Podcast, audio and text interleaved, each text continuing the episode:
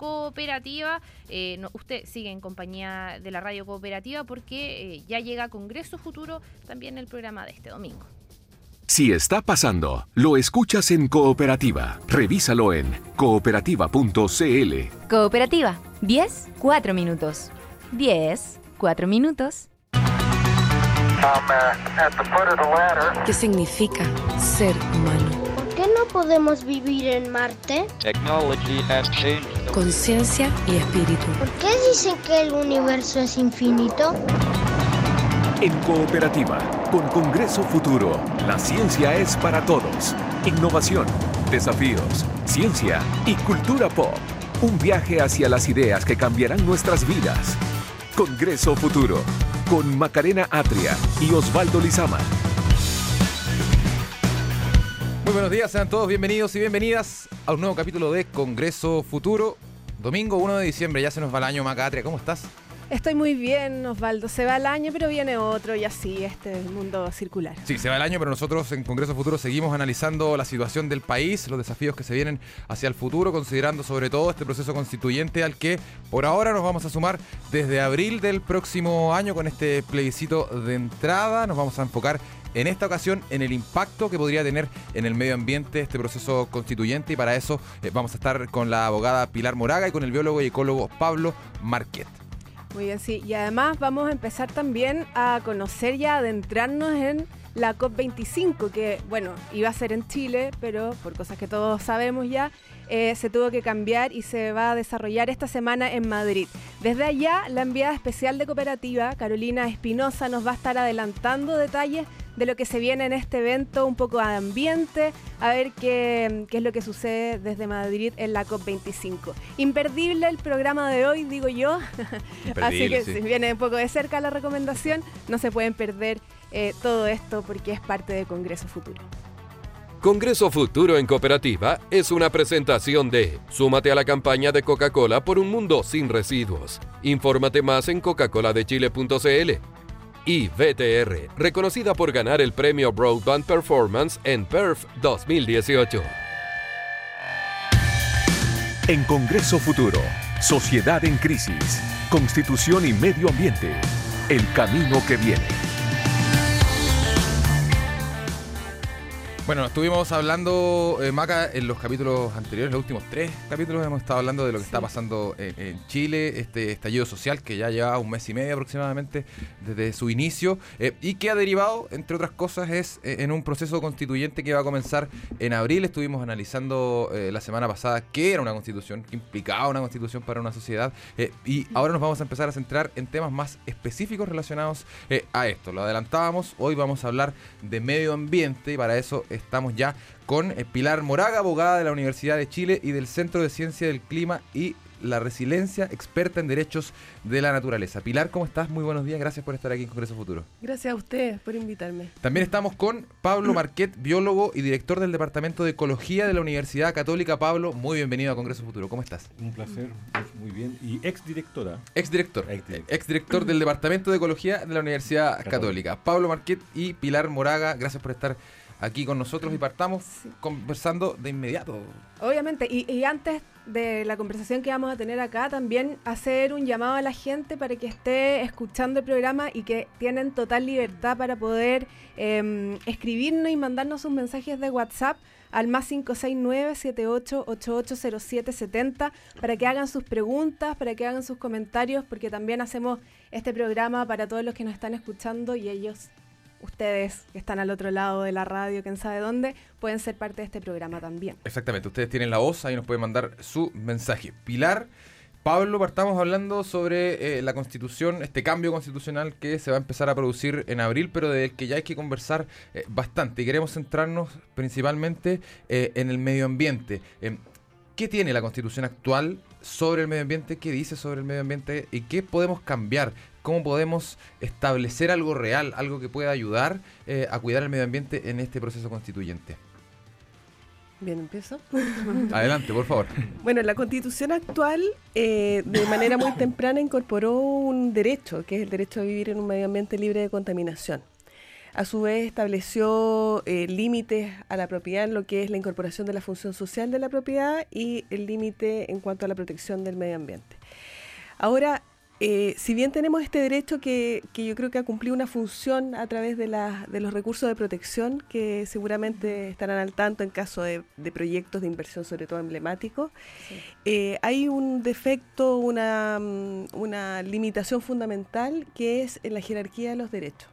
Porque podemos ver que eh, si bien tenemos este derecho consagrado en la Constitución, que ha habido una interpretación cada vez más extensiva del derecho, es decir, que hoy día podemos saber que no se limita a la contaminación, sino que tiene, tiene una interpretación mucho más amplia.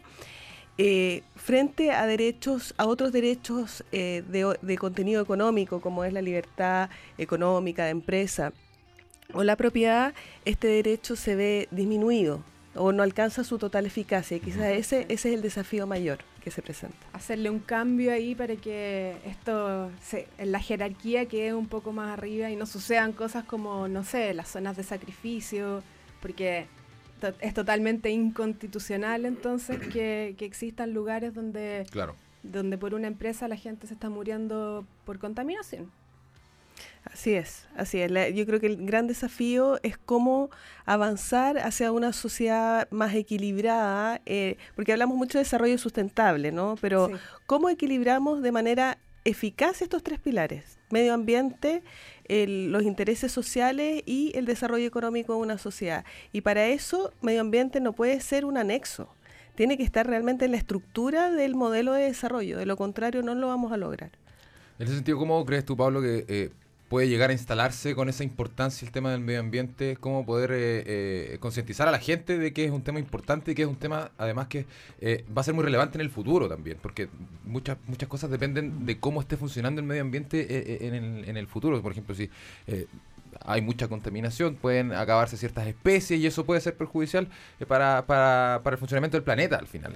Sí, el, bueno, a ver, yo creo que hay que, la constitución debiera consagrar en general eh, el hecho de que todos los recursos naturales de Chile y todos los eh, servicios que le proveen los ecosistemas a las personas, y llámese, por ejemplo, el derecho o la, la capacidad de tener agua, uh -huh. de tener fertilidad en el suelo para poder hacer una actividad agrícola, eh, etcétera, eh, todas esas cosas deberían estar gestionadas y protegidas por el Estado y debiera decir que son de todos los chilenos. O sea, eso para empezar, ¿no? Y sobre eso sobre ese pilar yo creo que podemos empezar a construir una nueva tipo de economía que efectivamente sea, se haga cargo de los pilares sociales y se haga cargo también de, y reconozca que el fenómeno social se da en un contexto de un medio, eh, un, medio un, un, ambiente, una ecología particular que, se, que es proveída por el país, que son nuestros... Hay una palabra que a muchos no les gusta, pero que es el capital natural. Mm que hay que proteger, hay uh -huh. que gestionar adecuadamente y eso debiera que quedar eh, bien resguardado, que es el deber del Estado, del Estado primariamente, el que tiene que asegurar que eso esté disponible para todos los chilenos. Y en ese sentido, si nosotros tomamos eh, en cuenta lo que pasa en Chile, eh, estamos como en la vereda totalmente opuesta a lo que estamos planteando. Eh, ¿Cómo creen ustedes que podría ser este cambio? ¿Cómo creen que podría afectar, por ejemplo, a nivel económico, eh, a nivel empresarial, eh, a nivel de fuentes laborales, qué sé yo? Eh, no digo que, sea algo malo, pero sí va a haber un impacto al poner el medio ambiente por sobre la economía. Em, ¿Cómo creen ustedes que se tiene que hacer esa transición también? Porque hay mucha gente que quizás va a decir que no está tan de acuerdo con, con, con este tema a mi juicio de manera ignorante, pero, eh, pero sí va, a pasar esto. ¿Cómo, ¿Cómo ven ustedes esta transición de subir la categoría del medio ambiente por sobre lo económico? Es que para... Um, esa visión se da en la medida en que uno crea que el medio ambiente es contradictorio con un desarrollo económico.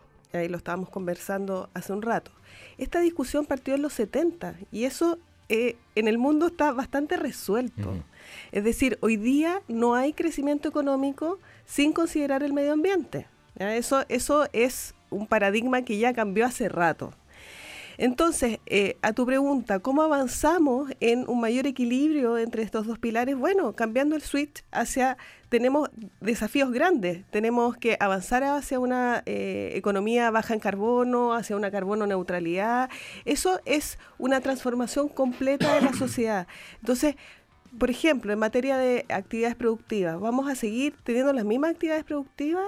¿El PIB de nuestro país se va a eh, basar en, el mismo desarrollo que tenemos ahora o vamos a empezar a fomentar otro tipo de actividades? Mm. Eh, turismo sustentable, energías renovables, etcétera. Entonces, ahí también hay oportunidades, hay una fuente de oportunidades de un desarrollo que sea compatible con una calidad de vida para las personas y con el medio ambiente. Y lo otro es que no se trata de poner el medio ambiente por sobre, se trata de equilibrar estos pilares y de avanzar hacia un Estado de derecho que pueda incorporar el medio ambiente en su estructura fundamental. Como hablamos de orden público económico hoy día, podríamos hablar de un orden público ambiental y que, y que pudiera equilibrar estos tres pilares de los que estábamos hablando. Además que también, bueno, quizás ha sido falta de información, no sé en realidad, pero mm, sería interesante saber que, mm, esta eh, dignidad que en el fondo también se pide eh, para equilibrarnos y no ser tan desiguales, tiene que ver con lo que tú decías eh, respecto a, por ejemplo, el derecho al agua, a una alimentación sana, porque en este minuto quizás le, llega comida a todos, pero ¿qué comida le llega a mm. todos? Tenemos, estamos en una sequía eh, que tiene a nuestros campos eh, totalmente muertos y eso es también necesario de, equilibrar para poder que todos tengamos un acceso, no sé, a verduras, frutas, eh, a un precio digno también, porque no todos pueden tener ese mismo acceso. Y eso puede estar regulado y establecido. A ver, efectivamente yo creo que hay un problema de acceso y de dignidad en términos de, de, eventualmente no permitir o no consagrar la posibilidad de que el Estado proteja a, su, a todos sus miembros, eh, a todos los ciudadanos, y que, se, y que consagre el derecho de que tienen a vivir en un ambiente no solamente libre de contaminación, sino también con un adecuado flujo de servicios ecosistémicos que le permitan tener una vida, una vida buena, que es lo, que, lo mínimo que uno pide. Eh, y eso efectivamente es difícil de, consagrarlo mm, eh, como tal, pero eh, yo creo que va a ser una pequeña, una pequeña lucha eso, porque tiene mucha implicancia mm. de cómo se gestionan económicamente todos los recursos en Chile. Pensemos en los recursos pesqueros, pensemos en el agua que está privatizada, etcétera. Entonces, eh, pero hay que cambiar el switch y, pasar justamente, yo coincido con Pilar acá, en que a, pensar en un desarrollo económico que, que es compatible con un, un, bienestar ecológico y con un, buen vivir y que nos permite y asegura que estos servicios ecosistémicos sigan fluyendo en el futuro para las próximas generaciones y de una manera positiva. Hay varios conceptos al respecto, muchas empresas que los tienen que, que son el impacto neto positivo. ¿no? Muchas empresas dicen, yo voy a llegar a un territorio ¿no? y cuando yo llegue, ese territorio va a mejorar para las personas que allí están. ¿no? Eh, eso suena bien, es difícil hacerlo, ¿cierto? Eh, pero yo creo que eh, la industria 2.0 en Chile debiera ser una industria que cuando llega una industria a, un, lugar geográfico la gente aplauda y diga, mira, va a haber crecimiento, va a haber, va a mejorar, va a haber restauración de ecosistemas, se van a hacer cargo de los pasivos ambientales. Si tú vas al norte chico, pasas por muchos lugares, muchas quebradas donde ves los relaves pre eh, ley 19.300 de medio ambiente, ¿no? Eh, porque nadie efectivamente fiscalizaba, y ahí está la escoria. ¿Y el Estado qué hace? Todavía está ahí. Todavía está ahí en los cursos de los ríos. Si aquí las zonas de sacrificio en Chile son mucho más extendidas de lo que uno piensa. Y el Estado no llega.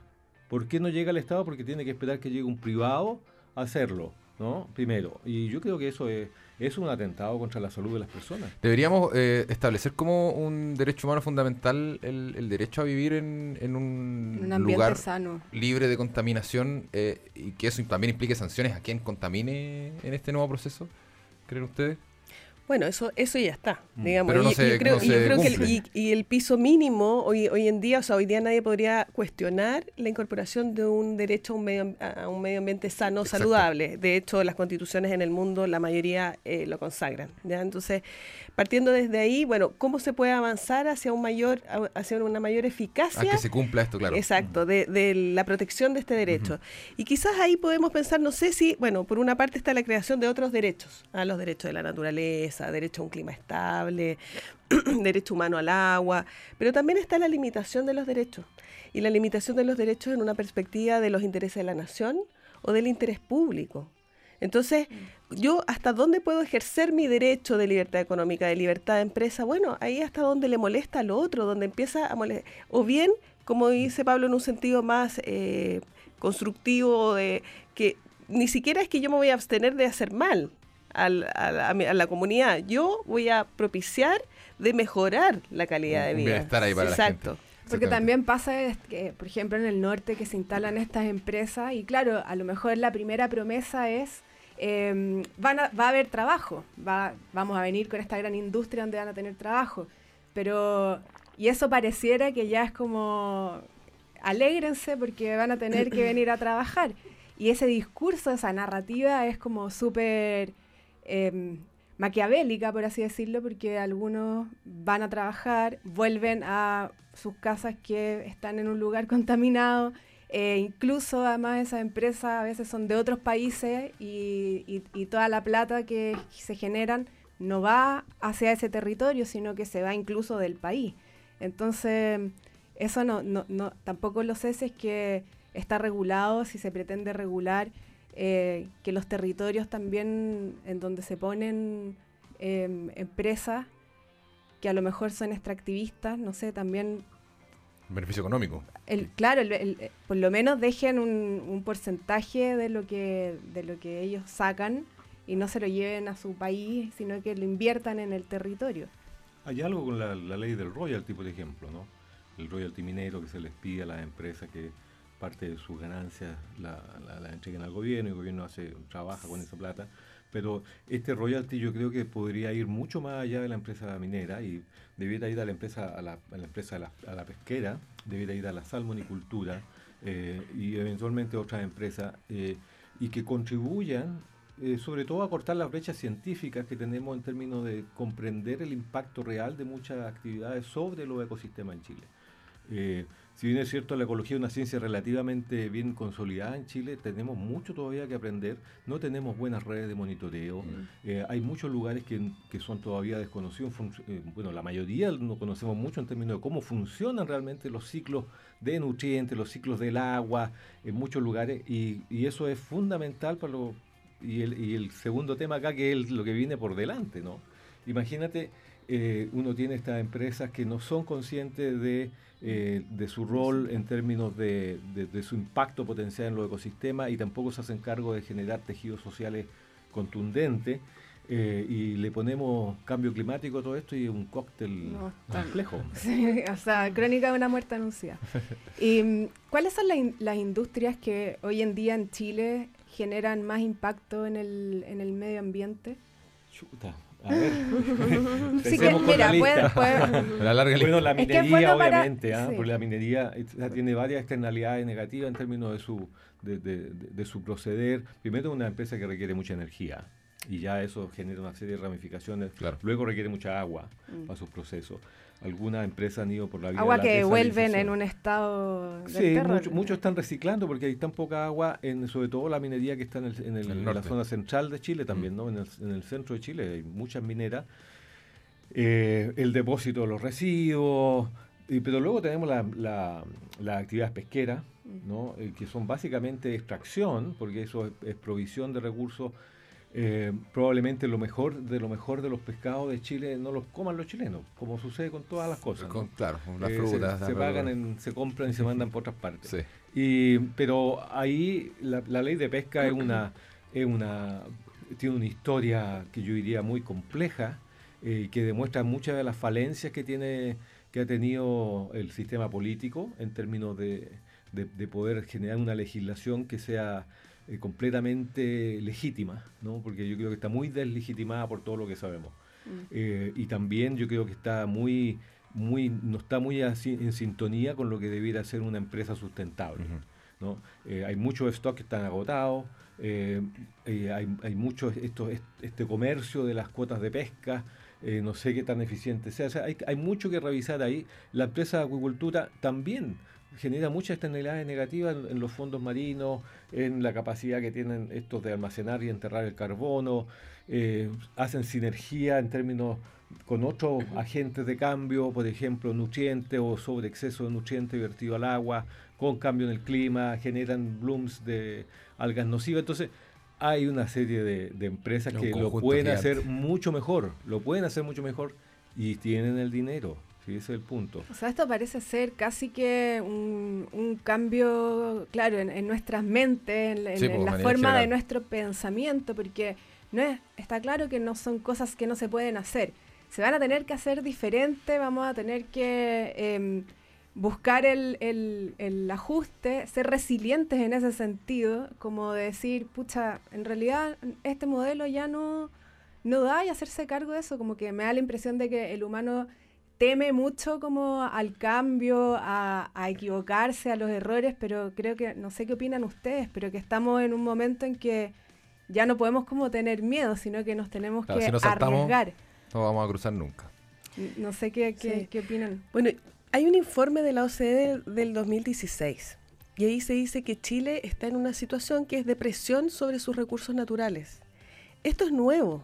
Y así también es nuevo todos los impactos que vemos del cambio climático como país vulnerable que somos. Mm. Entonces, la verdad es que no es una, una, construcción intelectual el hecho de decirse que aquí estamos en un nuevo contexto social y ambiental y que, y que se abre una oportunidad única y riquísima de mm. poder eh, generar un nuevo pacto social en ese nuevo contexto ambiental y social. Entonces, si somos capaces de, vernos a nosotros mismos con un país que es riquísimo en, en, naturaleza, en patrimonio natural, yo diría más que capital natural, es, bonito el, tema de patrimonio natural que es riquísimo en eso, que es fuertemente vulnerable frente al aumento de la temperatura global e, es un, país que va a cambiar mucho en los años que vienen, entonces tenemos una gran oportunidad de ver, bueno, qué país, cómo, cómo generamos reglas para convivir en este nuevo Chile que no, como digo, no es una construcción intelectual, es un hecho. Es un hecho real. Ahí están los datos. Eh, estamos conversando con Pilar Moraga, abogada de la Universidad de Chile, del Centro de Ciencia del Clima y la Resiliencia, y con el biólogo Pablo Márquez. Nosotros queremos escucharlos a ustedes y los mensajes de voz que nos, ha enviado, nos han enviado al WhatsApp Cooperativa. Pablo Pilar, si se pueden poner los audífonos, porque probablemente hay una pregunta para ustedes. Em, o puede que solo nos manden salud. Veamos.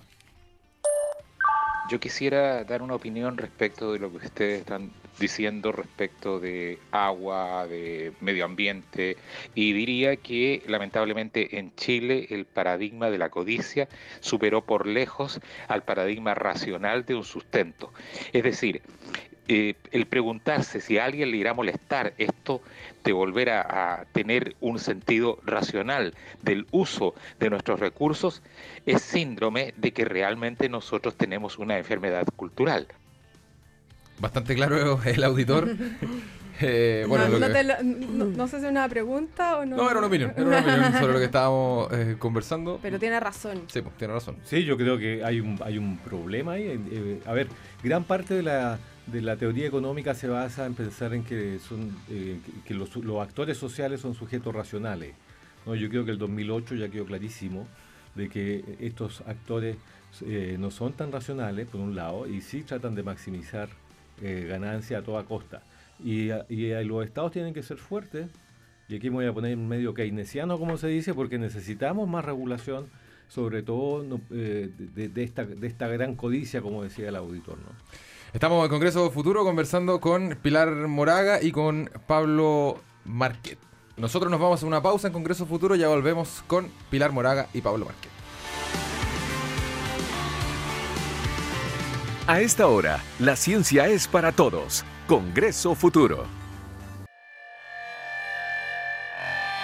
En Congreso Futuro, Sociedad en Crisis, Constitución y Medio Ambiente, el camino que viene.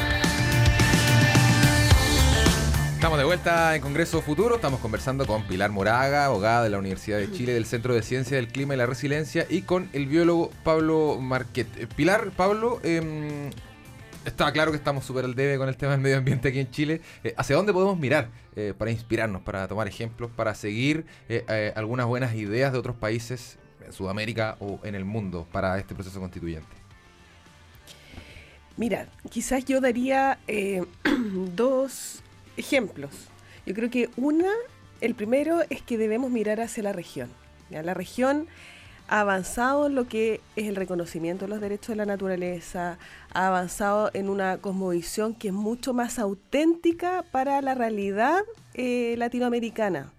Y cuando uno habla de derechos de la naturaleza parece muy extremista ambiental, ¿no? Pero eh, yo pienso que podemos encontrar un equilibrio como sociedad mucho mayor al entender que el ser humano es parte de su entorno y que hay una eh, relación bidireccional en eso y, y por ende podemos tener una oportunidad en esa mirada.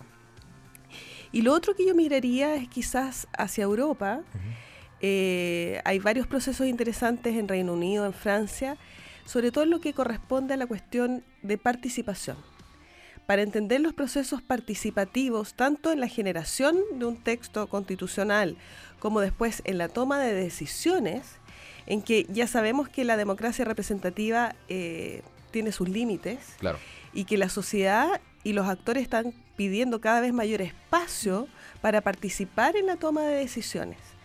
Y creo que ahí también hay modelos interesantes en que la participación no es vista como un, eh, una condición que hay que hacerle el, el check, el simple check, Como la, ya la Sino- asamblea ya pasó. sino que realmente como una oportunidad de tomar mejores decisiones, porque con la participación podemos recoger esos distintos puntos de vista que nos van a permitir eh, avanzar hacia decisiones de mayor consenso, de quizás mayor conocimiento, porque en la participación también se recoge conocimiento. Las comunidades tienen conocimiento, los distintos actores tienen conocimiento que se puede aprovechar en mejores decisiones. Entonces yo diría que son para mí eh, dos ámbitos en que, en que debemos reflexionar o al menos mirar esas experiencias para ver cómo eh, se adapta a un pacto social eh, en Chile. Por lo pronto son, por ejemplo, Brasil y Colombia, dos de los países sudamericanos que más protección tienen a su medio ambiente, ¿no? A mí me gusta harto el ejemplo de Colombia, porque creo que en cuanto a su proceso de institucionalidad ambiental o definiciones es bien similar a Chile. Eh, sin embargo, si uno ve la jurisprudencia en Colombia, vemos que ellos tienen una, una cosmovisión del Estado y de la gobernanza muy avanzada en términos ambientales, en que hablan de una constitución ecológica, por ejemplo, hablan de un Estado de derecho ambiental, entonces, su, su visión del medio ambiente está muy integrada a lo que es el desarrollo eh, de- de- del país. Yo creo lo otro importante acá es que, más allá de los ejemplos en la región, y que hay muy buenos, ¿cierto? Eh, es bueno dejar consagrados mecanismos que permitan a todas las personas eventualmente expresarse y generar una reflexión respecto de proyectos ambientales que se pueden instalar en el país. Y en ese sentido, yo creo que lo que copiaría de muchos países de la región es que han ratificado el, el convenio Escazú, ¿no? que permite justamente, consagra ese mecanismo para eventualmente que las personas puedan pronunciarse en función de la intervención en el medio ambiente. Eh, yo creo que eso es sumamente importante. Y lo otro, que, que, que otro tema bien interesante y que muchas veces pasa, lo pasamos por alto, que si bien es cierto, muchas veces per- percibimos como que la constitución puede ser como una camisa de fuerza, y voy a usar la alegoría o la analogía que hizo un, un economista eh, hace poco de la, de una un- de la Universidad de Chile, no me acuerdo cuál, eh, y decía, bueno, si la constitución es una camisa de fuerza, cuando nos saquemos esa camisa de fuerza y reformemos la constitución, nos vamos a dar cuenta que estamos en una celda. Y esa celda, en alguna medida, es una construcción eh, asociada a todos los convenios internacionales que involucran al medio ambiente eh, en- que ha ratificado Chile. Y aquí el TPP famoso 11, ¿no? Eh, eh, eh, puede ser muy complicado en términos de las implicancias que tiene y el rol que les da a las transnacionales para eh, eventualmente entablar juicios contra el Estado de Chile si es que piensan que sus intereses están siendo eh, pasados a llevar. Y Eso podría ir en contra de cualquier cambio en la Constitución. Exactamente. eh, y, y podría también, o sea, podemos tener la constitución que queramos, pero eh, hay un derecho internacional Claro. que, que nos puede que no, que no es... No Esta es celda que, de la que está hablando. Claro. Claro. Bueno, es que ya también vivimos en un mundo gl- global, o sea, también, y con lo chico que es Chile, eh, también bueno. es, es complejo. Y, y sobre eso, eso la- esa globalización yo creo que podría recogerse en la Constitución y decir, el Estado de Chile es soberano, pero reconoce que su bienestar está ligado al bienestar del planeta. Mm, ¿no? Eh, que podría ser como una manera de decir, somos ciudadanos chilenos, pero también somos ciudadanos Del de mundo, este planeta claro. y tenemos que hacernos cargo en alguna medida de problemas globales. Exacto, y que, mm, bueno, y, y ahí están las discusiones que, por ejemplo, se, se van a dar en esta COP25 que va a empezar eh, esta semana, donde, por ejemplo, no sé, hay países como Estados Unidos que ya dicen como, no, yo me desligo de todo. Eh, ese es un país que se, que se cerró, se encerró en sí mismo pensando quizás solo en lo económico eh, y dejando fuera que vivimos en un mundo que, que sí nos afecta a todo lo que pase en términos medioambientales. O sea, lo que pasa en Brasil nos afecta a nosotros, lo que pasa en Estados Unidos nos afecta a nosotros en términos medioambientales. Bueno, la COP no se pudo hacer en, en Chile, pero se está haciendo en Madrid. ¿Qué, mm, qué creen ustedes que va a suceder en esta COP? Eh, ¿Cuáles son más o menos sus eh, no- qué Sus impresiones, sus claro, su- ¿qué, intuyen de lo que va, va a pasar en esta COP25? Bueno, yo estoy- pateada por lo Sí, demás, porque yo estoy con muchas contradicciones, porque si bien la COP no se hace en Chile, eh, Chile tiene la presidencia de la COP. sí, y a mi parecer la presidencia eh, juega un rol fundamental en lo que son, por supuesto, las negociaciones, de, de orientar, de empujar las negociaciones. Y en este caso las negociaciones internacionales se deben empujar hacia una mayor ambición y una acción. Claro. Recordemos que si- con el cumplimiento de los compromisos hoy día puestos en la mesa por los distintos países, el aumento de la temperatura global sobrepasa los 3 grados. Entonces, la solución no, no está... Y eso si todos los países cumplen. Entonces, estamos en una situación de emergencia climática, como recién lo dijo el, eh, el Parlamento Europeo, lo declaró esta semana. sí. Eh, entonces, bueno, ¿dónde está mi contradicción? Mi contradicción está en que cómo podemos llevar la presidencia eh, de esta COP y de las negociaciones durante todo el año 2020 con un país en el que no tenemos como un mínimo la paz social. Mm. Porque me parece que eh, la paz social es un elemento indispensable para poder avanzar en la ambición climática o en cualquier construcción de gobernanza, de desarrollo, etcétera. Entonces, sin esa condición fundamental, ¿cómo podemos eh, llevar la presidencia durante todo este año? Es una pregunta que yo no tengo respondida, pero que sí es necesario poner en la mesa, porque sin paz social no podemos avanzar en materia ambiental, son cuestiones incompatibles, a mi parecer. Pu- ¿Puedes creer tú en ese sentido, Pilar, que eh, el, el actuar de Chile en esta presidencia eh, puede llegar a ser deficiente o, o- o insuficiente en esta COP? Bueno, pensemos que, eh, no sé si insuficiente, yo creo que la ministra de Medio Ambiente ya va a poner todo su, su empuje, su energía a que, a que pueda, las negociaciones puedan avanzar lo más posible hacia la acción climática, pero la imagen de Chile en la comunidad internacional está muy deteriorada. Tenemos eh, informes de derechos humanos que dan cuenta de esto, eh, tenemos la situación en las calles que dan cuenta de esto, entonces eh, en ese contexto, ¿cómo se puede llevar una presidencia exitosa? Yo no lo sé, la verdad. Eh, lo vamos a ver durante estas dos semanas, pero yo creo que aquí eh, tenemos también una oportunidad de a lo mejor pensar en una justicia ambiental, en una justicia climática que es parte de estas demandas sociales y eso ponerlo en la mesa y generar desde ya ese vínculo que no parece tan evidente hasta ahora. Vamos a ver qué pasa en esta COP25. Eh, mucho, mucha referencia al tema medioambiental en este último mes y medio no ha habido, entonces Venía con todo, o sea, venía... Vamos a ver qué pasa. Era la agenda absoluta y, se, y, y bueno, Y, y eso yo creo que es un error. Yo creo que es un error haber dejado esta agenda olvidada en segundo plano. Para mí la, la mayor frustración de que la, de la, que la COP no se realizara en Chile era esa. Yo me dije, vamos a abandonar la agenda ambiental y climática que con la que estábamos avanzando de manera tan sostenida en, en el último año. Y yo creo que eso es un error. Yo creo que hay que levantar esa agenda Sí. ambiental y climática y vincularla al- al- a las demandas sociales porque es parte de las demandas sociales, aunque no esté aunque no esté completamente explícita, pero, pero, no, no, o sea, está, está presente, está, presente con todas las zonas de sacrificio mm. que hemos visto en los últimos años, los desastres que han habido, eh, el abuso de las empresas pesqueras en el sur, etcétera, es, una, es un tema súper, súper claro. Los incendios, eh, hemos sido testigos de los incendios, exacto.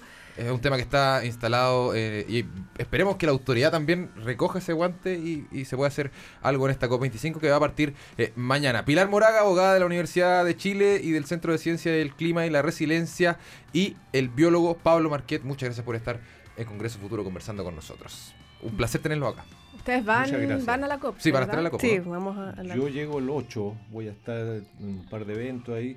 Eh, vamos a ver cómo sale todo. Yo espero que pero yo comparto las palabras de Pilar. ¿ah? Yo creo que, si bien es cierto, el país estaba atravesando, o antes, antes de, lo que fue octubre, teníamos una agenda súper clara, eso se ha, se, ha, desbaratado un poco, se ha, perdido un poco de, asiento en la sociedad. Mm. Eh, pero yo creo que, la vamos a recuperar y rápido y, y probablemente va a ser mucho más eh, potente, mm. ¿no? porque va a quedar mucho más claro de que existe una conexión fundamental entre los procesos sociales y los procesos ambientales.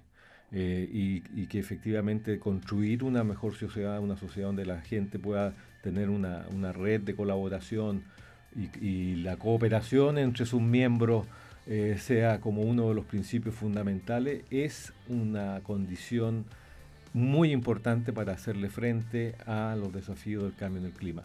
Un país que está desunido, un país que eventualmente tiene desigualdades profundas, no es un país resiliente, no es un país que se va a poder adaptar cuando llegue el minuto en que tengamos escasez de agua o tengamos otros problemas con incendios voraces como están sucediendo en muchas partes del planeta mm. y tengamos que apelar no solamente a un, a, un sentido de, ayudar, sino a un sentido de que vamos a tener que hacer las cosas de una manera distinta. ¿no? Y, hay que tener una sociedad resiliente y, bien conectada donde sus miembros cooperen para eso. Como en la natural, como lo hace la naturaleza. Pues Esperemos funcionar entonces de la manera correcta como, como lo hace la naturaleza. Pablo Pilar, muchas gracias por estar aquí en Congreso Futuro. Que estén muy bien. gracias a ustedes. Estás en Congreso Futuro, en Cooperativa.